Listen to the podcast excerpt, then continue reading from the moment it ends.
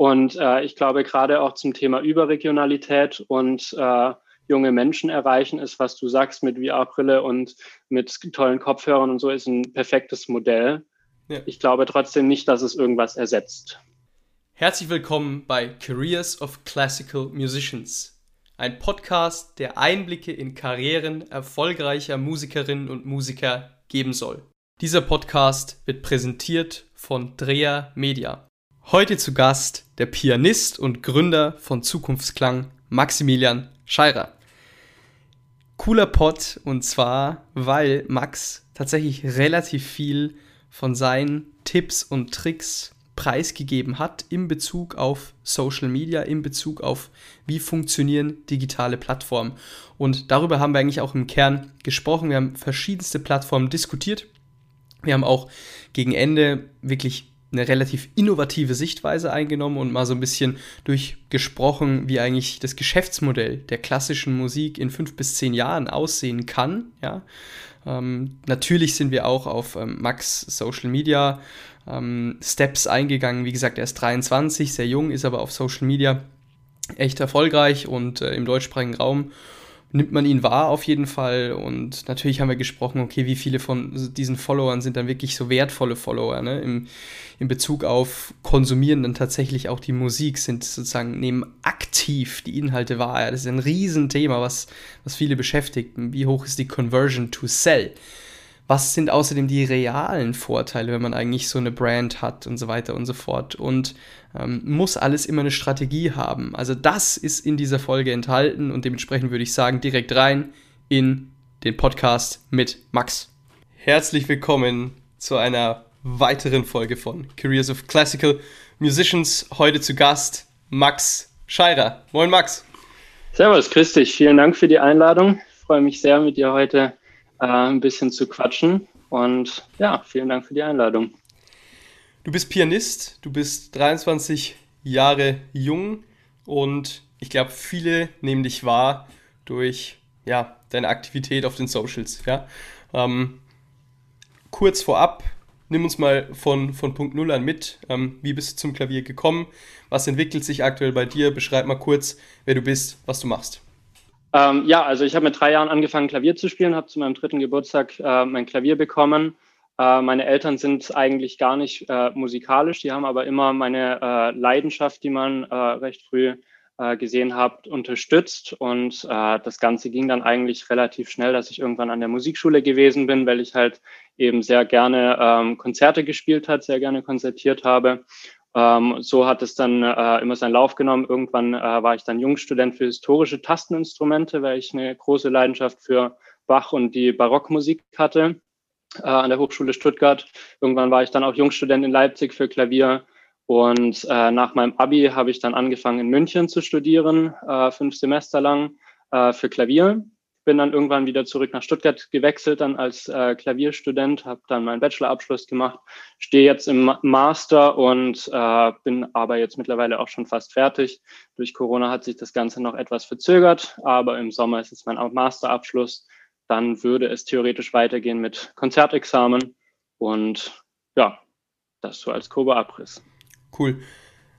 Jetzt ist es so, ähm, du hast sozusagen zu deinem Medium Klavier schon dich als Marke auch im Online aufgebaut, wenn man so möchte. Ja, ähm, so ganz ehrlich ist auch der Grund, wie ich überhaupt auf dich aufmerksam geworden bin. Ja, und wir haben uns ja dann auch vernetzt und so weiter und so fort. Und ähm, dahingehend die Frage jetzt auch in Bezug vielleicht auf die Nach-Corona-Zeit, kann sich das Geschäftsmodell der Klassik ändern, dass der Trend mehr über Personenmarken geht? Denn was passiert ist, dass auf deinem Profil sicherlich auch viele landen, die nicht direkt etwas mit, mit Musik zu tun haben und dann du dadurch Zugang zu deinen Inhalten, sprich zum Medium Klassik, eigentlich auch schaffen kannst, auf eine ganz andere Art und Weise, ne, weil du die Leute anders abholst. Ja.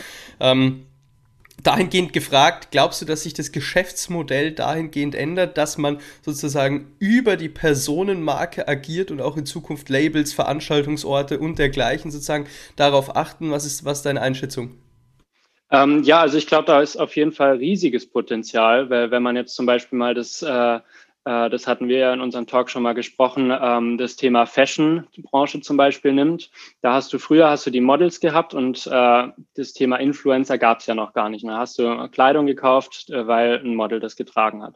Heute sind Model gleichzeitig meistens auch Influencer, andersrum natürlich nicht. Nicht jeder Influencer ist gleich Model, aber trotzdem da ist ja ein unfassbar großer äh, großes Marktpotenzial da. Und äh, ich glaube, das wird in der klassischen Musik definitiv kommen. Und gerade auch im Zuge von äh, jeglicher Dig Digitalisierung, die durch Corona ja äh, auch wahnsinnig äh, angetrieben und angestoßen nochmal wurde.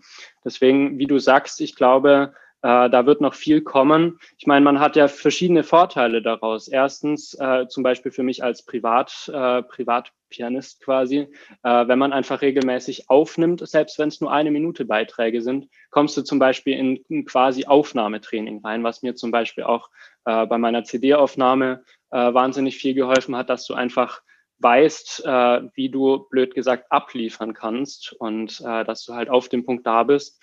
Das hilft sehr viel. Dann äh, natürlich als, als Veranstalter-Sicht. Ich meine, je, je populärer ein, ein Künstler ist, desto mehr Menschen können potenziell in den Konzertsaal kommen.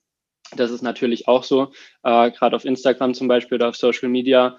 Ähm, selbst wenn man jetzt nicht der, der aktive Pianist ist, wenn man mir zum Beispiel folgt, sondern einfach äh, die Musik schön findet, dann kann man potenziell zum Beispiel äh, dann in, in ein Konzert kommen. Ich hatte zum Beispiel auch die ganz verrückte Erfahrung, ich hatte mal eine Tour äh, durch Indonesien letztes, äh, vorletztes Jahr, 2019.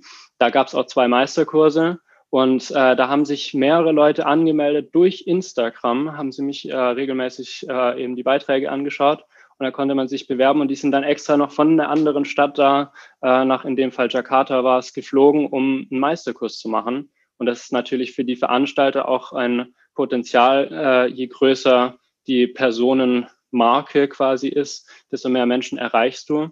Dann äh, generelle Streaming-Konzerte, das ist ja auch äh, was, was ganz neu kommt. Äh, das plane ich jetzt zum Beispiel auch äh, im April mit meinem Festival Zukunftsklang, dass man ähm, gar nicht ersetzt. Also jetzt mit Corona ist es natürlich ein Ersetzen der äh, echten Konzerte, aber das könnte ja zum Beispiel ein Add-on quasi sein, dass du diese Regionalität gar nicht mehr hast. Weil wenn du jetzt ein Konzert in München zum Beispiel im Gasteig irgendwie veranstaltest oder in Stuttgart in der Liederhalle, dann äh, sind es natürlich wahnsinnig viele Menschen, die da reinkommen könnten. Äh, Säle sind 2000 Menschen, äh, fassen sie.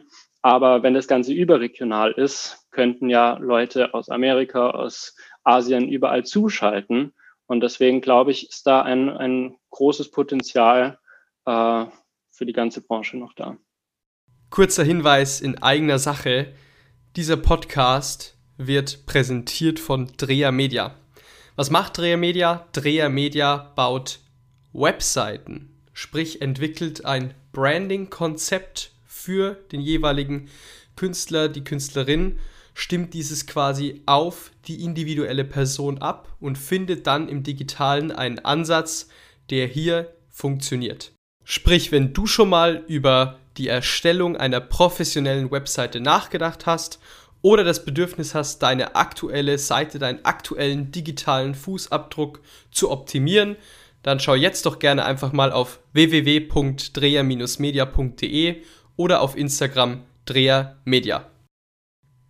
Streiten sich auch die Geister drüber. Ne? Also es ist immer so der Punkt, okay, auf der einen Seite zum Beispiel, wie hoch konvertiert das Ganze dann? Das war mal so, so lustig, da ging es um, um Andy Ottensammer äh, und mhm. da habe ich mit Benjamin Appel geschnackt und er hat irgendwie gemeint, ja, das ist ja schön und gut, wenn, wenn da jemand populär ist, aber von diesen Followern, wie viele kaufen die CDs, wie viele besuchen wirklich das Konzert, ja, also was ist so die, die Conversion to Sell, würde man sagen. Und die, da scheint bei manchen wirklich auch verschwindend gering zu sein. Ne? Ähm, ja. Also, ähm, das ist so ein bisschen der Punkt, den man da vielleicht machen kann jetzt, aber dahingehend einfach mal als Gegenfrage. Ähm, was würdest du, um einfach mal so ein Gefühl auch zu bekommen, ja, was würdest du sagen, wie viel, sehr schwer, aber wie viel Prozent deiner Karriere, deiner ganzen Möglichkeiten, die sich jetzt auch schon in deinem Alter ergeben haben, wären nicht da, hättest du nicht diese Präsenz? Wie viel Prozent wären es sozusagen weniger, wenn dein Stand aktuell gleich 100 ist? Äh, boah, ja, das ist ganz schwierig, da auf einen wirklichen Prozentsatz runterzubrechen. Äh, ich würde jetzt mal aus dem Bauchgefühl, würde ich sagen, so zwischen 20 äh, und vielleicht 30 Prozent. ähm, das sind natürlich aber auch verschiedene, verschiedene Medien. Das Ganze ist ja nicht nur, äh, dass man online jetzt irgendwie präsent ist auf Social Media, YouTube und was es alles gibt, sondern es ist ja auch, ähm, wie du netzwerkst im, äh, im ja, echten Leben quasi.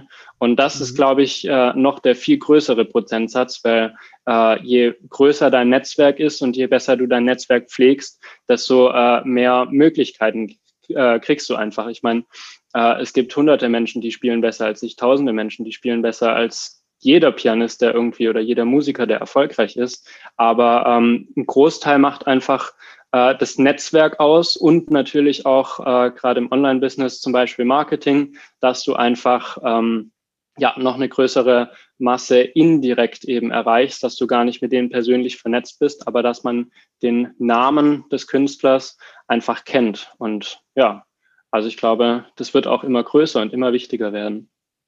20 bis 30 Prozent ist aber schon wenig eigentlich, oder? Wenn ich drüber ja, ich kann es nicht, ich kann es nicht einschätzen. Also ich würde 20, 30 Prozent würde ich äh, sagen durch äh, die Präsenz in dem, was man, was man gemacht hat, in Printmedien, was man gemacht hat, äh, in Social Media und so weiter, wie man, äh, wie man sich eben in der Öffentlichkeit präsentiert. Und ich würde trotzdem noch sagen, mindestens der gleiche Prozentsatz ist für das persönliche Netzwerk. Also deswegen, wie gesagt, ich würde es in zwei, zwei Bausteine mhm. untergliedern. Was sich aber auch wieder davon abfärbt. Ne? Also derjenige, den du dann persönlich kennenlernst, der kommt ja vielleicht auch durch diese. Also ich, Auf jeden wenn Fall. ich mal eine Zahl nennen müsste, würde ich schon bei, wahrscheinlich so bei 50 Prozent landen. Wenn ich jetzt so von kann sein, Kann sein. Also Weil, wie gesagt, ich kann es nicht einschätzen, aber es ist auf jeden Fall wahnsinnig wichtig, definitiv. Mhm. Mhm. Ähm, auch immer so ein Punkt, weil, glaube ich, viele sich fragen, okay, lohnt sich dann dieser Schritt, das einfach mal zu machen? Wo wir jetzt beim nächsten Punkt wären, einfach mal machen. Sowas ist immer durchdacht. Ne? Also ich bin jetzt da nicht so im, im, im Game, aber du bist da wirklich, bist regelmäßig, also ich, ich mache das nicht aktiv, du bist regelmäßig am Posten, du bist regelmäßig am deine Strategie fahren. Ähm, Punkt 1 als Frage, ähm, ich weiß natürlich die Antwort, aber nicht schon. ähm, muss man eine Strategie für dieses Medium haben? Und Punkt zwei, ähm, was ist deine Strategie? Wie setzt du es um?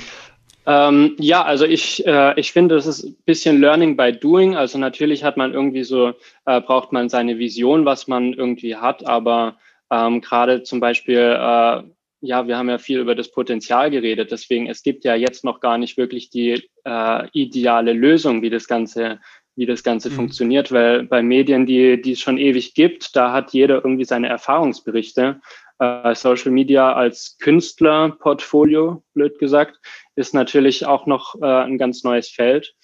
Ähm, deswegen, wie gesagt, am Anfang einfach Learning by Doing, einfach machen, äh, das Wichtigste ist natürlich, dass man irgendwie äh, schaut, dass es eine gescheite Qualität hat, äh, dass man, wenn man zum Beispiel Videos, wie man spielt, macht, dass man sich ganz sieht. Also auf jeden Fall das Wichtigste Hände und äh, aber finde ich auch Gesicht äh, ist ganz, ganz wichtig, dass man einfach auch so diesen persönlichen äh, Kontakt hat.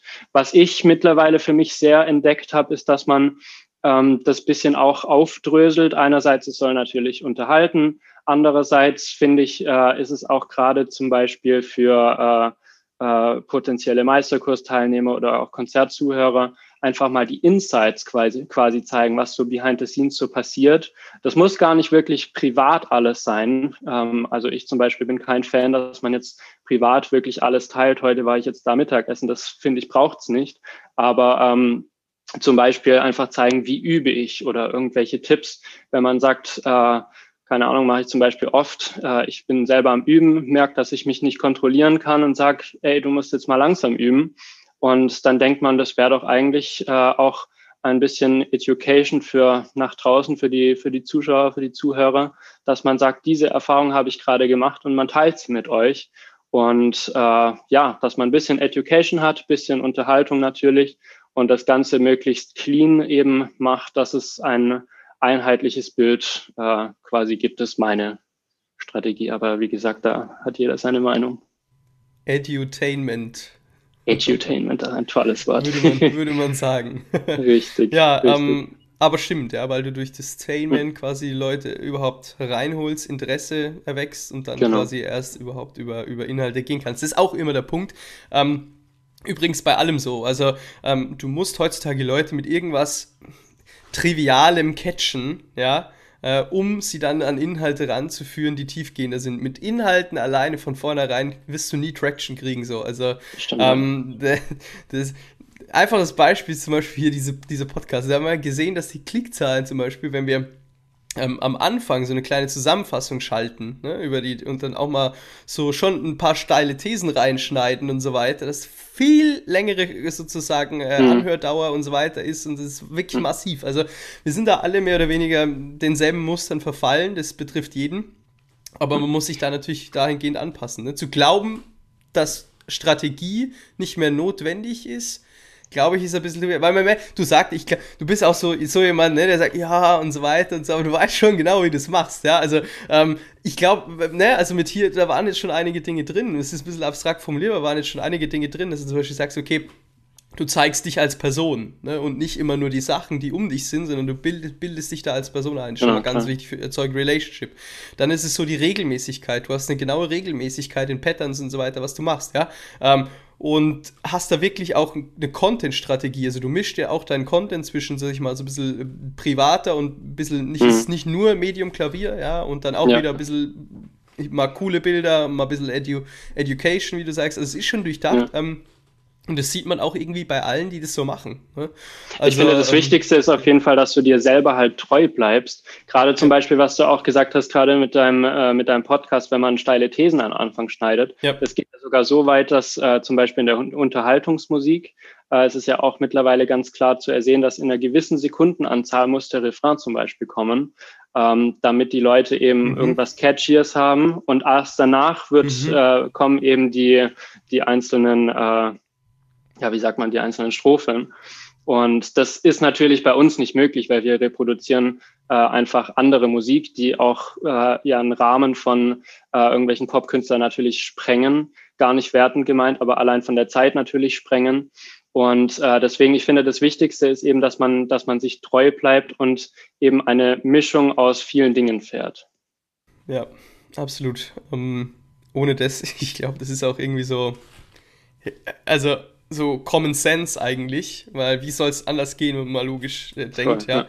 ja. Ähm, auch so ein bisschen der Punkt, dass Marketing immer mit äh, sich nicht treu bleiben verpönt ist, ja, wobei du ja eigentlich nur auf irgendwas sozusagen Attention ziehst, um dann sozusagen langfristig eigentlich den Kern mehr nach außen zu tragen. Also ich beispielsweise sehe Marketing als etwas extrem Positives, weil mhm es für, für manche Inhalte super funktioniert. Ich meine, wenn wir jetzt, nehmen wir wieder, oder Zukunftsklang, ja, wenn, wenn das Logo und, und, und klar ist es nicht das A und O, aber wenn zum Beispiel dieser diese optische Reiz, den ich mhm. bekomme, wenn ich auf deine Landingpage gehe, wenn der scheiße ist, um es mal ganz auf Deutsch zu sagen, dann, dann werde ich ihn wahrscheinlich genauso. Und ja. wenn ich nicht irgendwie einen anderen Kontaktpunkt dazu habe und so weiter. Ja, und, und, und dahin ist es auch gut, dass man durch Marketing Leute zu seinem Kern bringen kann. Und da denke ich mir oftmals, warum ist es in der Musikszene immer noch so verpönt, gerade bei jungen äh, Menschen so verpönt?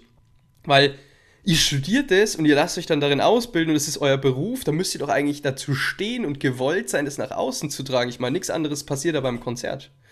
Das also, ist richtig, ja. Äh, das, die Gefahr bei, äh, was ich zum Beispiel für, bei vielen Kommilitonen und bei vielen Musikerfreunden bei mir mhm. mhm. äh, sehe, ähm, ist, dass man halt auf Instagram, genauso auch wie auf YouTube, du hast halt einfach die wahnsinnige Masse. Jetzt zum Beispiel gerade beim Medium einer CD und selbst auch immer noch bei Spotify, da ist meiste, die meisten Sachen, die es gibt, sind halt wirklich gut. Und äh, bei, bei Spotify, äh, bei, bei äh, Social Media zum Beispiel Instagram, da kann halt natürlich jeder was hochladen, auch aus verschiedenen Ambitionen. Ich meine, das ist auch gar nicht wieder wertend gemeint, wenn du äh, jetzt Profimusiker quasi bist äh, und deine Marke quasi nach vorne treiben möchtest oder wenn du einfach Spaß an der Freude hast. Das sind zwei komplett verschiedene Dinge, die man auch ganz äh, für sich betrachten muss. Also ich werde auch niemals sagen, so jemand, der das aus Hobby macht, das ist schlecht zum Beispiel, sondern es ist geil, dass die Person das macht, dass man da Freude hat, dass man die Leidenschaft hat.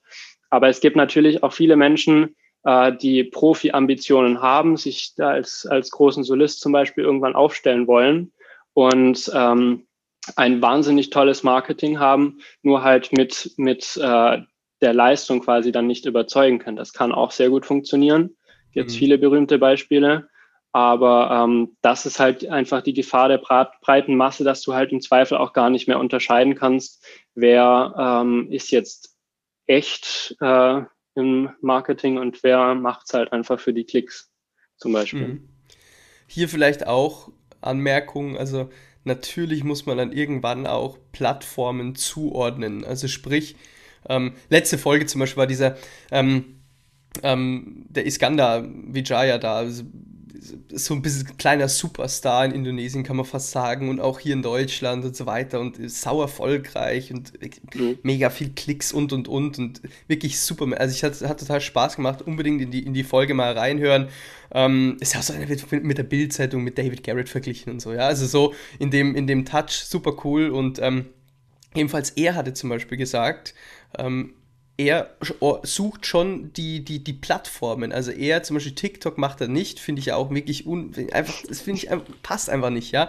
Ähm, und äh, er hat sich so ein bisschen auf YouTube verschossen. Und ich finde YouTube auch eine super Sache, weil ähm, auf Instagram irgendwie habe ich nach wie vor das Gefühl, Musik kann sich da nicht entfalten. So, das funktioniert einfach nicht. Du kannst, weiß ich nicht, können wir darüber, ja, bin gespannt, was du gleich dazu sagst. Ähm, aber irgendwie, ich weiß nicht, ich bin in dieser Plattform, ich scroll da durch, ich muss ja erstmal unten den Ton-Button drücken, dass der Ton an ist und mhm. und und, ja. Jetzt habe ich keine Kopfhörer drin und so weiter, ja. Also man, man kennt ja das Szenario und ähm, also da, da bin ich wirklich so ein bisschen, mh, hm, passt nicht so, sondern die dann lieber converten in YouTube und dann da wirklich äh, die Musik sprechen lassen, weil YouTube, muss ich schon nach wie vor sagen, konsumiere ich auch selbst Klassik und gucke mir das an und, und freue mich auch ein Video zu sehen, nicht nur, nicht nur mhm. irgendwie einen Ton mit Bild und so weiter. Und ähm, das ist schon eine Plattform, die, glaube ich, nach wie vor zur Qualitätsentfaltung super funktioniert und der dann wieder auch mit mehreren Dingen verbunden werden kann. Für die Homepage, für Links, mhm. die man mal rumschickt, für Insta und so weiter, ja. Und, und ähm, ja, was, was meinst du? Äh, ich würde da sogar noch mal äh, einen Ticken weitergehen und sagen, ähm, dass man natürlich seine Plattformen aussuchen muss, was am besten funktioniert. Klar, ich habe TikTok ganz kurz mal probiert, äh, ja. aber ich bin da gar kein Freund gewesen davon. Mhm. Und ich finde gerade bei TikTok zum Beispiel äh, sehe ich voll den Punkt, den du mit Instagram meinst, weil ähm, ich finde, ich meine, am Klavier zu tanzen ist natürlich jetzt nicht das Leichteste. Deswegen, mhm. ich finde, da passt dieser Content definitiv nicht. Ich habe es probiert, weil mir es viele auch angeraten haben, mach das mal für Reichweitenboost, ist abnormal. Ähm, mhm. du kriegst da Reichweite, auch wenn du quasi keine Abonnenten hast. Das mhm. funktioniert ja bei Instagram ein bisschen anders. Mhm. Ähm, ich finde, bei Instagram zum Beispiel äh, hast du das äh, hast du die Möglichkeit einfach ein bisschen privater zu werden, ein bisschen mehr, was ich ja zum Beispiel auch mache mit so Behind the Scenes, wenn man mich also wenn ich mich einfach beim Üben zum Beispiel filme, ähm, das würde ich zum Beispiel niemals auf YouTube stellen, weil ich finde, auf YouTube, ähnlich wie bei einer Website, das ist halt so eine, ähm, ja, eine Website soll ja das dein, dein großes Künstlerprofil dein USP quasi, auf den Punkt bringen. Ja. Richtig. Es ja. soll dich als der Professionelle darstellen und äh, ja, und das finde ich ist eben mit YouTube eben auch so. Da lädst du deine professionellen äh, Videos hoch. Was man vielleicht machen könnte, das habe ich jetzt noch nicht probiert, habe ich auch schon ab und zu mal mit dem Gedanken gespielt, dass man zum Beispiel mit Thema Zweitkanal auf YouTube, dass man da äh, was macht. Aber ich würde es niemals in einem Kanal irgendwie verbinden, weil ich finde, das ist immer noch mhm. dieses professionelle Anspruch. Absolut, aber rein aufs Medium Musik, also wenn du wirklich spielst, nicht behind the scenes, glaube ich, kriegst du die, die beste musikalische Traction schon nach wie vor auf YouTube, ne? Ja. Bestimmt, aber ich finde, das geht auf Instagram eigentlich auch ganz gut, weil. Ja, äh, würdest du sagen? Würde ich auf jeden Fall sagen, weil ich finde, das ist ja das, das Problem auch unserer Gesellschaft. Unsere Aufmerksamkeitsspanne wird immer kürzer. Und äh, da hast du halt mit Instagram das gescheite Medium halt gefunden, quasi, um in kurzer Zeit irgendwie was zu präsentieren, in dem Fall äh, uns als Künstler. Auf YouTube, finde ich, ist es trotzdem immer noch so, musst du gezielt auf irgendwas zugehen. Und wenn du jetzt selbst da nur zehn Sekunden reinguckst, finde ich, ist es für mich, also ich äh, schaue auch viel YouTube und schaue auch da viele, viele Videos von Konzerten zum Beispiel. Ähm, aber du musst immer noch einen aktiveren Schritt gehen, als wenn du einmal kurz irgendwo auf Instagram wegen einem netten Bild oder wegen einem coolen Video irgendwie äh, abonnierst. Ich finde, da hast du noch immer äh, mehr Aufwand. Kurzer Hinweis in eigener Sache. Dieser Podcast wird präsentiert von Drea Media. Was macht Dreher Media? Dreher Media baut Webseiten, sprich entwickelt ein Branding-Konzept für den jeweiligen Künstler, die Künstlerin, stimmt dieses quasi auf die individuelle Person ab und findet dann im digitalen einen Ansatz, der hier funktioniert. Sprich, wenn du schon mal über die Erstellung einer professionellen Webseite nachgedacht hast oder das Bedürfnis hast, deine aktuelle Seite, deinen aktuellen digitalen Fußabdruck zu optimieren, dann schau jetzt doch gerne einfach mal auf www.dreher-media.de oder auf Instagram drehermedia. Aber das sorgt ja dafür, dass ich psychologisch mich darauf einstelle, auch dieses 6-Minuten-Video auf YouTube dann anzuschauen. Das ist genau der Voll. Punkt, dass ich, dass ich quasi meine, okay, wie du sagst, Insta ist so eine schnelllebige Plattform, da hat sie meiner Meinung nach, da, da gehe ich ja schon drauf mit der Einstellung, ja, zack, zack, zack, ich balle mir jetzt hier genau. mal 100 verschiedene Dinge rein. Da werde ich ja genau. nie das Einzelne so hoch gewichten können wie bei YouTube. Da gehen vielleicht weniger Leute auf YouTube, aber die, die draufgehen, wenn ich auf YouTube gehe, dann gehe ich da drauf und dann gucke ich mir auch dieses Video an, was ich mir da angucken will. Und wenn ich würde mir auf Instagram nie ein Video angucken, was 10 Minuten dauert. Also irgendwie so die, die, ne, die, so die, so die, die mentale sozusagen Vorbereitung, die da passiert, ne, mit dem Entscheiden, auf eine Plattform zu gehen, mhm. die ist, glaube ich, eine andere geworden. Und ja, da muss, da muss man für sich den, den Kanal finden. Ähm, nach wie vor geht es ja hier nicht nur um, um irgendwie jetzt die, die, den cleversten Marketing-Move, sondern nach wie vor ähm, ist es ja dann auch, glaube ich, so, dass man, wenn man die Videos in voller Länge hat, äh, auch positive Streueffekte davon Klar. hat. Also das kommt dann meistens von der CD-Aufnahme und so weiter. Und, Voll, und, und, aber ich weiß, dir brennt's. Nee, also. Dich. Äh, nee, aber äh, was wir ja vorher relativ am Anfang von unserem Gespräch ja äh, auch betont haben, ist, ja. Äh, du musst einfach, wenn du viele, viele Kanäle bedienst, kannst du ja auch dein, dein Konzept quasi haben, dass du eine Plattform, wo du die breite Masse erreichst, hast dann irgendwie rüberziehst auf zum Beispiel professionelle Videos auf YouTube, was mhm. ich zum Beispiel auch mhm. definitiv viel öfter machen muss, das ist mir ganz klar und mhm. das habe ich auch definitiv vor. Ähm, und von, äh, von dieser YouTube-Plattform hast du die Leute, die du längerfristig erreichst, beziehungsweise von beiden Plattformen zusammen kannst du die Leute auf deine Website, beziehungsweise auch im Idealfall in den Konzertsaal dann ziehen. Ähm, mhm. Oder auf Spotify dann deine Streams. Das ist ja ja. ja, also ich finde, die breite Masse macht's. Du musst halt wissen, was du wie bedienst, finde ich ganz, mhm. ganz wichtig. Aber trotzdem, um viele Menschen zu erreichen, glaube ich, ist einfach auf Social Media noch wichtiger, eine große Reichweite zu haben, als zum Beispiel auf YouTube. Mhm. Mhm. Weil ja, du einfach mehr erreichst. Ich glaube, ja, ich glaube, ich glaube, ich glaube auch, du wirst heutzutage nie mehr YouTube-Abos haben. Also wenn du jetzt startest, heute starten müsstest, auf beiden ja. Social wird, wird, wird wenig Sinn machen. Ja. Ähm, ja, es ist cool, eigentlich wirklicher Plattform-Talk hier, aber auch mal, auch mal sehr cool. Ähm, da lass uns das Ganze noch irgendwie noch ganzheitlicher abrunden und mal ein bisschen auf Facebook eingehen. Da würde mich ja mal deine Meinung zu interessieren. Also, ähm, ist Facebook out? Ähm, ja, ich finde das auch ein wahnsinnig schwieriges Thema. Äh, ich versuche es jetzt selber ähm, wieder ein bisschen zu reaktivieren. Ich habe schon das Gefühl, dass es irgendwie ein bisschen out ist. Man muss es aber natürlich auch als klassischer äh, Musiker ein bisschen anders betrachten, weil ich glaube, Facebook erreicht eher die ähm, etwas ältere Gesellschaft zum Beispiel, also die Leute, die berufstätig sind ähm, oder die eben nicht Instagram nutzen. Ähm, und damit ist es halt für uns klassische Musiker eigentlich ja auch wichtig, weil die Menschen sind leider Gottes, aber ist ja faktisch so, äh, ein Großteil unserer ähm, unseres Publikums. Deswegen, ich finde es mittlerweile leider doch wichtig, dass man auf Facebook ähm, wieder ein bisschen Präsenz zeigt, ähm, einfach um, du erreichst andere Menschen natürlich, aber einfach auch um die ältere, ähm, ältere Gesellschaft da noch äh, auch mitzunehmen und eben auch für dich zu gewinnen ist eine viel höhere Zahlungsbereitschaft auf der Plattform. Ja. Eben, ja. Liegt einfach daran, weil die, weil die, weil die, weil die Leute genau älter sind. Also es ist so, du mhm. erreichst ältere Leute du kommst sowieso ab einem gewissen Level gar nicht mehr an Facebook vorbei. Bist du, wenn du Ads schaltest und so weiter, musst, brauchst eh den Facebook Business Manager und so weiter und so fort. Also geht, geht alles nur noch über die Plattform. Und ähm, wer es nicht weiß, Instagram gehört ja auch zu Facebook. also äh, das ist alles ein Konglomerat und äh, genau, also kriegt auch relativ gute Insights, wenn man das dann alles auswertet, läuft eh über Facebook und dann mhm. nimmt man Facebook mit, ähm, weil sozusagen in vielerlei Hinsicht das eh vorausgesetzt wird als Plattform und wie gesagt die Zahlungsbereitschaft höher ist. Also mhm. ähm, man kann, glaube ich, heutzutage in der Klassik noch mehr, noch mehr dadurch auch, also noch wirklich, da ist wie, wirklich viel Potenzial. Man denkt es gar nicht so, aber mhm. ähm, da, ist, da ist auf jeden Fall viel Potenzial. Ähm, vielleicht abschließend, was mir ganz wichtig ist zu sagen, ähm, weil wir haben jetzt irgendwie über diese einzelnen Plattformen gesprochen und so Instagram, wenn sie sagen, ja, ist ja Common Sense, ist ja klar, dass das wichtig ist und so weiter. Ja, aber wir befinden uns in einem Markt, der so ein bisschen zeitverzögert agiert zu anderen Märkten. Also, das ist wirklich ganz lustig zu beobachten.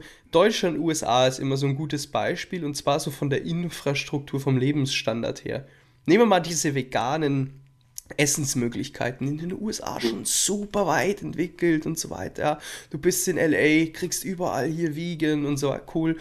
In Deutschland kommt es immer mehr. Das ist quasi so ein Time-Lag, so irgendwie so fünf Jahre Entwicklung. Und das zum Beispiel kann man ganz gut in den Klassikmarkt übersetzen. Da sehen wir noch sehr geringe Followerzahlen auf den großen Accounts mehr oder weniger. Wir sehen noch, oh, wird noch viel überlegt und so weiter. Und aber ihr werdet sehen, das entwickelt sich einfach nur eine Zeitverzögerung. Guck in einen anderen Markt, dann siehst du, wie es im Klassikmarkt sein wird. Nur angepasst auf die Branche. Ist wirklich, also bin ich mir hundertprozentig sicher und wir richten uns auch in der Agentur und überall genau darauf aus. Ähm, also, lange Rede, kurzer Sinn es lohnt sich sehr, da jetzt aufzubauen und da jetzt zu agieren, weil ich glaube, dass hier noch extrem viel Marktpotenzial, extrem viel Kuchenanteil vom Markt auf der Strecke ist. Ich glaube, dass, auch wenn es so vorkommt, wie jetzt eigentlich schon, hä, ist super spät, ich glaube, dass diese Zeitverzögerung im Markt da ist und mhm. sich in diese Bereiche strecken wird. Und ich glaube auch, dass ähm, das Geschäftsmodell im Klassikmarkt variieren wird. Es wird nicht mehr, ich, nach Corona sicher für manche Leute für wenige Leute nicht mehr interessant sein, alles live zu konsumieren. Bin ich überzeugt. Mhm. Weil die Leute jetzt sehen, hier Augsburg, glaube ich, war es, Theater schickt ähm, Virtual Reality Brillen rum. Ja?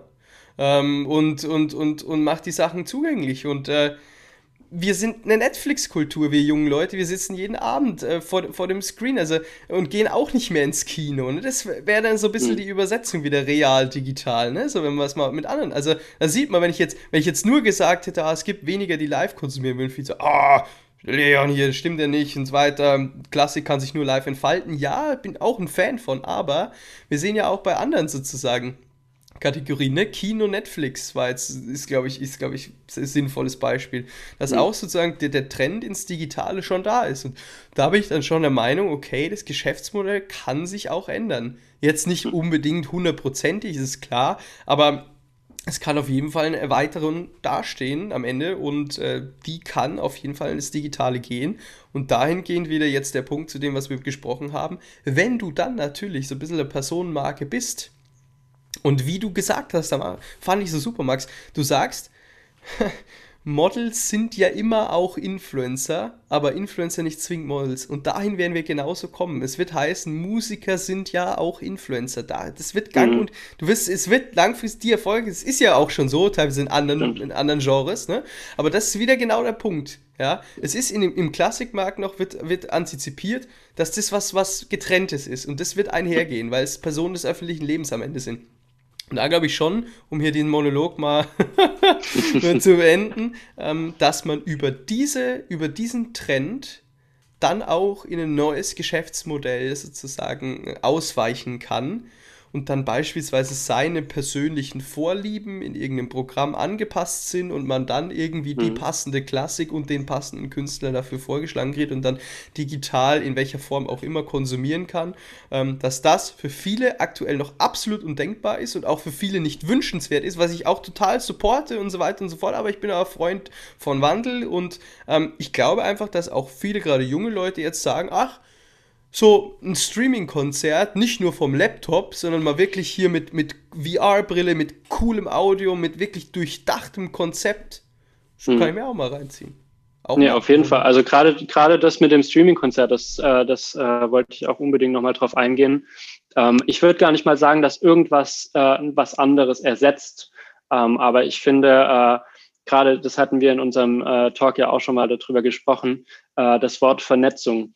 Äh, so ist ein Wort, das gefällt mir sehr, ähm, weil es eben viele Dinge vernetzt, logischerweise, sonst wird es Wort nicht so heißen. Und äh, deswegen, wie gesagt, äh, ich glaube, es wird nicht irgendwas verdrängt werden, weil ich glaube, immer diese Live-Events, egal in welchem äh, Genre, wird immer eine andere Erfahrung sein. Wenn du jetzt auf irgendeinem äh, Pop-Festival oder Techno-Festival bist und du da diese riesen Boxen hast, das ist ein äh, Erlebnis, das kannst du zu Hause einfach nicht reproduzieren.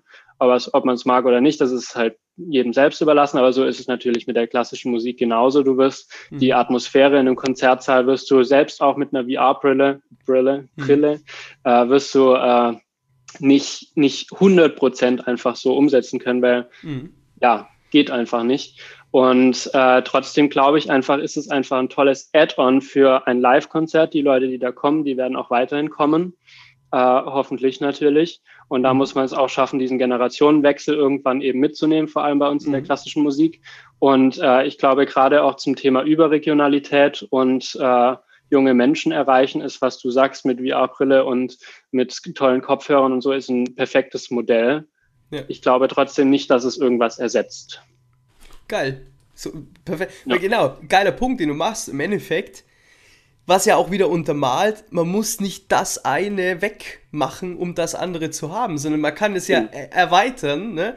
Damit auch, so dass du sagst, um auf wieder, sag ich mal, Common Sense zu sprechen, die 100 Leute oder die 300 Leute, die in echt ins Konzert gehen wollen, die gehen in echt ins Konzert, plus du hm. machst halt eine, eine IT-Infrastruktur drumherum hm. und, und bietest das Konzert dann noch eben in diesem Format, wie eben gesagt, an. Ja? Hast dann ein Abo, weiß ich nicht, hast dann ein Abo-Modell. Ja? Der eine, der, der jetzt zuhört und jetzt hier meint, er rollt die nächste Geschäftsidee aus, ja, viel Erfolg, hat dann, hat dann, hat dann ein Abo-Modell, ja, wo er irgendwie diese Brille hat und ein geiles Soundsystem und irgendwie keine Ahnung, kriegt dann immer den, den passenden Wein zugeschickt oder so, ja, also man kann Definitiv. da schon, du, so, ja, und, ja. und, ähm, und das ist alles denkbar, ja, also, ähm, ja. Das macht ja zum Beispiel Steinway, sorry, wollte ich nicht ja. unterbrechen. Uh, Steinway, Steinway macht es ja jetzt mittlerweile auch ganz, uh, ganz toll. Die haben jetzt uh, so ein Spirio-Modell, äh, ähm, erfunden. Für, genau. für die, die es nicht wissen, das ist quasi ein selbstspielender Flügel, wo man über das iPad quasi äh, einen lang lang oder auch natürlich jeden anderen Künstler, äh, der in dieser Datenbank ist, zu dir nach Hause bringen kannst. Es ist natürlich mhm. wahnsinnig komisch, dass du einen Flügel vor dir hast, wo niemand davor, äh, davor sitzt und der spielt aber dann toll. Und vor allem das Tolle ist halt, dass es wirklich ähm, natürlich jeder Flügel ist anders, jeder Raumklang ist anders, aber theoretisch fast eins zu eins, so nah wie es halt einfach geht, äh, umgesetzt wird. Das ist äh, ein spannendes Erlebnis. Äh, es geht jetzt mittlerweile durch die äh, Spirio R-Modelle, da kann man eben auch noch selber recorden. Da hast du dein Tonstudio einfach zu Hause. Du kannst auf deinem iPad kannst du Töne korrigieren, wenn du eine Chopin-Etüde gespielt hast und in Takt 3 irgendwie einen falschen Ton hattest. Das kannst du korrigieren auf dem iPad. Und das ist ja so ein riesen krasses Potenzial, äh, dass du zum Beispiel zu Hause was aufnehmen kannst, gerade in Zeiten von Corona, ähm, dass dein Tonmeister dann schicken kannst und dann nimmt ein Geiger dort auf am Beispiel von unserer CD jetzt zum Beispiel, das ist ja ein Potenzial, äh, was, was nie da war. Und ich Absolut. glaube trotzdem nicht, dass es was ersetzt. Weil, also, ja. Glaubt nicht, ich finde es immer so lustig, die Leute tauschen sich aus über Social Media, aber da posten? Überlegt mal, auf welchem Level jetzt auch die großen Player im Markt sind. Du hast jetzt Steinway angesprochen. Was glaubt ihr denn, was bei denen in den Köpfen, in, in, in beim Innovation Management mhm. und so weiter durch den Kopf geht schon, wo die schon sind, in hm. welche Geschäftsmodelle und so weiter und so fort. Also seid euch dessen bewusst auch, dass der Markt schon von, von den großen Playern auf einem ganz anderen Level ist, auch im Klassikbereich. Ein Sony, ein Grammophon, ein Steinway und so weiter. Glaubt ihr, die, die schlafen? Also, ähm, also man muss, man muss da einmal ein bisschen schauen, okay, ne, worüber wir jetzt auch so ein bisschen gesprochen haben, über diese innovativen Möglichkeiten. Wir könnten jetzt auch noch NFTs aufmachen, hast du wahrscheinlich auch mitbekommen, Non-Fungible Tokens, die Geschichte mit Blockchain, Kunst quasi künstlich zu verknappen. Also wer da mal irgendwie Input zu will, einfach eine DM mhm. bei, bei, bei Careers. Ähm, aber das wird sicher auch nochmal vorkommen. Ähm, das Fass will ich jetzt nicht aufmachen, aber ähm, long story short, abschließend gesagt, ähm, diese ganzen innovativen Möglichkeiten, die werden nicht nur Möglichkeiten, ungenutzte Möglichkeiten werden, sondern die werden genutzt werden, werden müssen vielleicht sogar. Mhm. Und ähm, die haben wir jetzt mal so ein bisschen, bisschen beleuchtet. Ähm, in diesem Sinne vielen, vielen Dank für auch diese Offenheit gegenüber diesen Themen, ja, du bist jemand, der, der lebt es vor, der macht es aktiv, ja, ähm, und, und, und, und zeigt es nach außen, also dahingehend auch Kompliment. Das braucht es im Markt, ja. Ähm, diese, sage ich mal, Vorbilder auch auf Augenhöhe, ja, bei denen man sich orientieren kann und ähm, ja, hat super viel Spaß gemacht. Danke dir, Max. Ja, ich bedanke mich, hat auch sehr viel Spaß gemacht und bis hoffentlich zum nächsten Mal. Alles klar, ciao, ciao. Kurzer Hinweis in eigener Sache. Dieser Podcast wird präsentiert von Dreher Media. Was macht Dreher Media? Dreher Media baut Webseiten, sprich entwickelt ein Branding-Konzept für den jeweiligen Künstler, die Künstlerin, stimmt dieses quasi auf die individuelle Person ab und findet dann im digitalen einen Ansatz, der hier funktioniert. Sprich, wenn du schon mal über die Erstellung einer professionellen Webseite nachgedacht hast oder das Bedürfnis hast, deine aktuelle Seite, deinen aktuellen digitalen Fußabdruck zu optimieren, dann schau jetzt doch gerne einfach mal auf www.dreher-media.de oder auf Instagram Dreher Media.